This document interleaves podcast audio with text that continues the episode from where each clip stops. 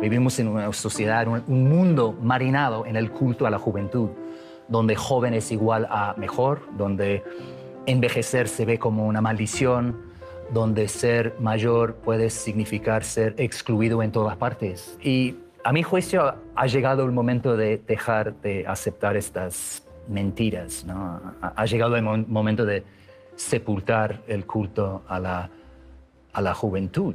¿Por qué? Porque nos hace daño a todos y de muchas maneras. El culto a la juventud nos hace sentir tan mal por envejecer que mentimos sobre nuestra edad. Eh, mentimos en Tinder, en el trabajo, a nuestros seres queridos, incluso a nosotros mismos. Yo tengo una amiga que hace poco ah, festejó su cumpleaños número 39 por cuarta vez. Y, y esto este culto a la juventud también nos divide, divide las generaciones en un momento en que necesitamos eh, estar juntos ¿no? para enfrentar los problemas enormes, épicos eh, que nos enfrentan como, como, seres humanos.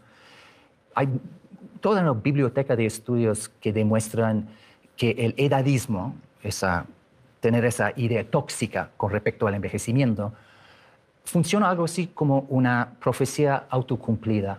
O sea, venerar la juventud y denigrar el envejecimiento hace que envejezcas peor, sufriendo más deterioro cognitivo y físico, más demencia, incluso una muerte más temprana. Y piensen también en todas las puertas sin abrir y todos los caminos sin recorrer, porque una voz, un susurro nos dice, estoy viejo para esto, no es cierto, ¿no? Y, esta, esa vocecita a mí me jugó una muy mala pasada. Estaba jugando en un torneo de hockey en Inglaterra y marqué un golazo que llevó a mi equipo a las semifinales y estaba en la gloria. Pero, sin embargo, de inmediato descubrí que yo era el jugador más viejo del torneo. Éramos, no sé, 250 y algo jugadores. Y sabía que era de los más viejos, pero no sé, esa revelación, el hecho de ser el más viejo, me, me paró en seco, ¿no? me, sacudió en lo más íntimo. Y en mi cabeza se agolparon mil preguntas. Me veo fuera de lugar aquí, la gente se ríe de mí, debería dedicarme a un pasatiempo más acorde a mi edad, como el bingo, quizás. Ah, pero gracias a Dios no renuncié al, hockey, al contrario, ah, me dediqué a, estudiar y a investigar todo este tema y concepto del envejecimiento y volví con buenas noticias. Muchos de los estereotipos que yo también llevaba por dentro acerca del envejecimiento están equivocados. Y eso es lo más brillante ¿no? de, para mí de, mi, mi, investigación, porque yo era un edadista, llevaba el culto a la juventud muy profundamente, y al estudiarlo y investigar y conocer, logré quitármelo de encima, ese culto a la juventud. Es que los seres humanos seguimos lo que se llama la curva de felicidad en forma de V. Empezamos bastante alto en la infancia, vamos descendiendo hasta tocar fondo en la mediana edad y luego recuperamos nuevamente.